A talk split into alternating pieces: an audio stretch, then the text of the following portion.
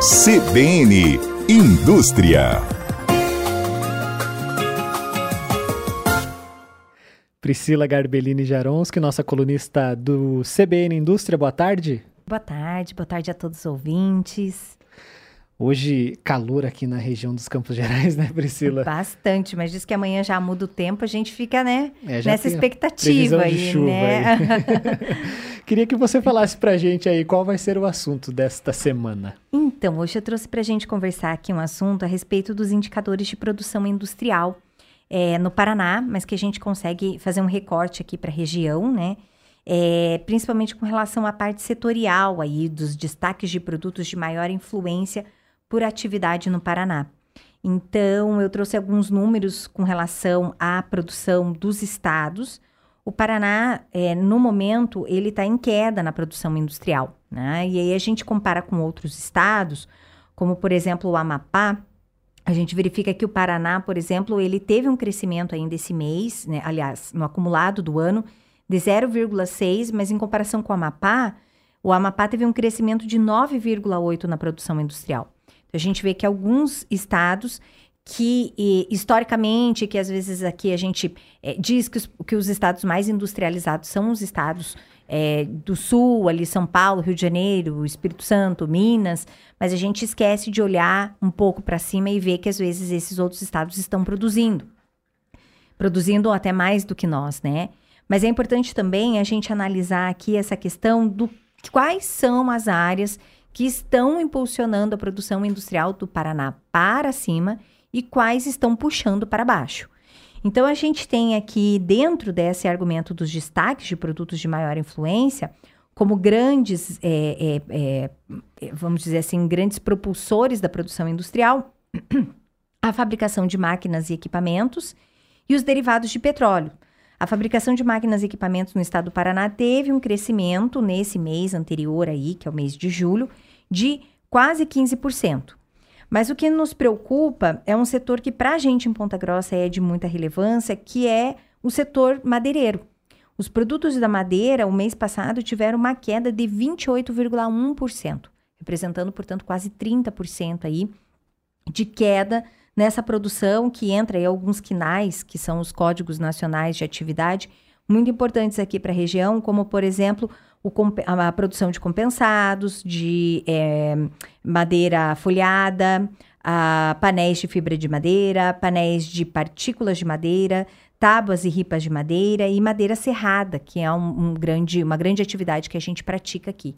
É, é, antes da gente falar sobre é, esse possível, essa possível causa desse, dessa queda grande da madeira, uhum. do setor madeireiro aqui no, no estado do Paraná, eu queria que você explicasse é, para o ouvinte, quer dizer, a gente teve esse aumento é, de, de, máquinas e equipamentos e também dos derivados do, do petróleo, que foi um aumento até considerável, mas a queda foi muito maior no setor madeireiro, né? Isso, porque é um setor muito relevante dentro do nosso estado. Né? E aí a gente observa que o setor madeireiro ele tem tido influências externas, porque o setor madeireiro do estado do Paraná é muito voltado para a exportação. Ainda que a gente fale em outros segmentos ali, como madeira serrada, serrarias, mas a gente tem uma, uma preponderância grande na, na exportação. E o nosso grande consumidor dessa exportação são os Estados Unidos. Então, o que, que a gente observou? Durante a pandemia, a gente teve um boom desse setor madeireiro, porque as pessoas ficaram mais em casa, não só aqui, mas no mundo todo. E aí a gente é, observou uma, uma, uma, uma, vamos dizer assim, uma enxurrada de pequenas reformas. E lá nos Estados Unidos, as obras são preponderantemente feitas com esse material, com a madeira. Então houve um grande consumo, né? Um grande consumo ali impulsionado por essas reformas. E aí, é, enquanto se esperava que na pandemia talvez o setor industrial tivesse algumas, algumas, alguns escorregões ali, no setor da madeira foi muito, muito é, é favorável por conta dessa situação. Só que agora a demanda ficou retruncada, vamos dizer assim. já terminou a reforma. Já terminou né? a reforma, né? E aí a gente observou que houve uma, uma uma queda muito significativa nesse setor. Existem algumas madeireiras aqui na cidade que já me reportam a paralisação de atividades por até alguns dias já. Tem algumas, algumas que já estão há 90 dias paradas, principalmente nesse segmento das serrarias. É, e aí a gente usa né, esse argumento para dizer que a construção civil é um canal para aquecer o setor madeireiro. Né? Então, a gente tem feito bastante é, estudo junto com a construção civil para aplicabilidade do que a gente chama de madeira engenheirada. Então, para incentivar que a construção civil ela empregue mais madeiras nas suas, nos seus projetos. Né? Então, essa é uma tendência que a gente tem trabalhado aí para tentar aquecer o mercado e tentar fazer com que esse setor que é tão importante para a cidade é, e aí hoje a gente observa essa importância, mas no passado a gente observava mais ainda, que foi um grande propulsor da economia lá na década de 60, década de 70, em Ponta Grossa, as madeireiras é, alavancaram a economia da cidade, mas a gente tem trabalhado aí para para tentar aquecer a economia novamente no setor madeireiro. Você falou dessas suspensões, né, das atividades, mesmo aqui é, é, em Ponta Grossa, esses resultados que a gente teve negativos são re os resultados, é, digamos que já foram diagnosticados, quer dizer, isso já aconteceu, né? Já, já existe essa crise no setor. Mas e daqui para frente, qual que é a expectativa, né? Você que tem essa, essa conversa aí com esses uhum. industriais. Então, a, a, nossa preocupação principalmente é a, é a, manutenção da mão de obra, que já é uma mão de obra qualificada, então perder essa mão de obra para o mercado é, seria muito prejudicial, né? Então a gente é, faz adiantamento de férias, concessão de férias coletivas, algumas condições ali que a legislação nos permite para que esses funcionários não sejam desligados, para que a empresa tenha uma paralisação ali momentânea e assim que retome a entrada da produção a gente consiga é, é, é, não precise contratar novas pessoas, né? Que elas estejam é, é, somente ali naquele período, mas que continue com seu vínculo empregatício aberto. Então essa é uma preocupação muito grande que a gente faz. E, e, além de todo esse amparo, esse apoio legal, né, que a gente procura dar aí, é realmente tentar fazer com que a cadeia produtiva se restabeleça, é, não só da, naquela maneira original que ela já existia, mas com outras perspectivas. E a madeira engenheirada é uma situação é, que, que tem aí criado né, uma, uma, uma possibilidade grande de, de criar novas cadeias, principalmente voltadas para a área da construção civil. E aí a gente é, inevitavelmente tem que falar em inovação. Então, o setor madeireiro é um setor que, é, em algum, algumas condições ali, ele acaba ficando muito artesanal ainda, principalmente quando você é, analisa as questões mais ligadas às serrarias. E aí a gente percebe que a, a, a, aplicação de ideias inovadoras dentro desse setor, e a gente fala muito nessa questão da madeira, da madeira engenheirada aí, como uma retomada é, por meio da aplicabilidade de, de inovações, de ideias inovadoras aí dentro do, do segmento madeireiro. Existe, então, claro, essa crise que aconteceu por conta do boom mesmo da pandemia e depois esse rio voltando ao leito normal, abaixo até uhum. mais, né?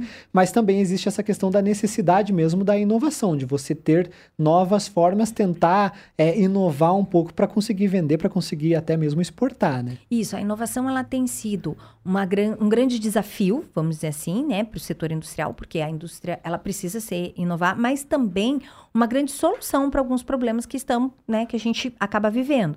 Então, essa situação da madeira acaba sendo um grande exemplo que a gente fala, né?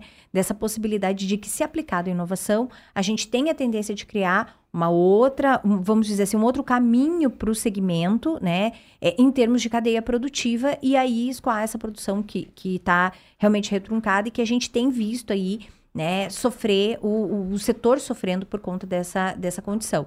Então, como eu disse lá naquele primeiro naquela primeira conversa que a gente teve. A gente vai trazer números, às vezes os números não são tão bons, mas a gente sempre vai trabalhar na intenção aí de dar o apoio para o segmento também e, e, trazer as informações é, da, da, forma com que ela acontece, às vezes positivas, às vezes negativas, né? É, e, e, tem, e tem que trazer essas informações justamente para tentar a, a encontrar soluções, né, para esses uhum, problemas, né? Isso, isso mesmo. Eu queria que, que você falasse, porque a gente falou desses números gerais, o Paraná, apesar disso, teve uma crescente muito tímida aí, né, uhum. esses dados que você trouxe aqui para nós, e é, mas por conta dessa baixa do, do, do das madeiras, é, também foi, foi tímida.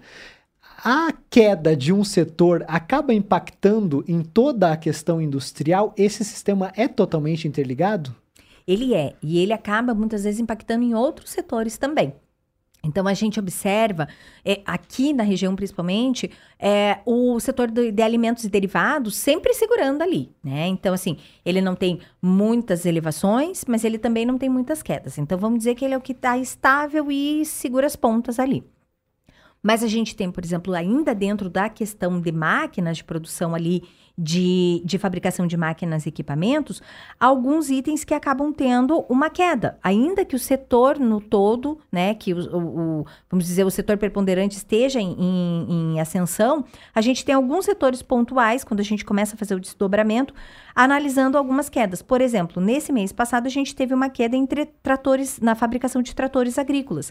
E aí acaba impactando em outras áreas. Então a gente observa que houve, às vezes, uma entre safra, alguma coisa, que acabou gerando essa redução né, na, na, na, produção aí de tratores agrícolas, não obstante a fabricação de máquinas e equipamentos estejam com um número positivo e eles que estejam, esse número que está elevando aí a questão da produção industrial no Paraná. Né? Então, a gente observa que realmente que há uma ligação muito forte, por isso que a gente fala sempre na cadeia produtiva, porque uma coisa acaba puxando a outra, sim. É, a gente é, né, não colocou na pauta de hoje, mas saiu ontem os dados do VBP, que é a produção industrial, a produção agropecuária também, né? E a gente teve uma queda na, na questão das safras por conta do, do, do, tempo e tal. Essa queda, digamos, da, da, da, da, da produção, do plantio, das safras, também impacta na, na indústria? Sim, se você pegar, por exemplo, a fabricação de implementos agrícolas, ali, o que é ligado ao agro, e aqui a gente tem essa situação muito forte, porque o setor metalomecânico da cidade é preponderantemente fornecedor para o agro, a gente vê um impacto muito grande, sim. Então é por isso que é bacana acompanhar aí todas as colunas da CBN, porque quando você vai vendo uma coisa, você vai puxando com a outra. Realmente aposto que nessa semana, né, o que foi falado no agro, a gente consegue interligar aqui com o que está acontecendo na indústria, sim. Exatamente, a gente consegue ligar aqui. É, Priscila Garbellini Jaronski, muito obrigado pela coluna de hoje. Até a semana que vem. Obrigada, obrigada aos ouvintes e até a semana que vem. CBN Indústria.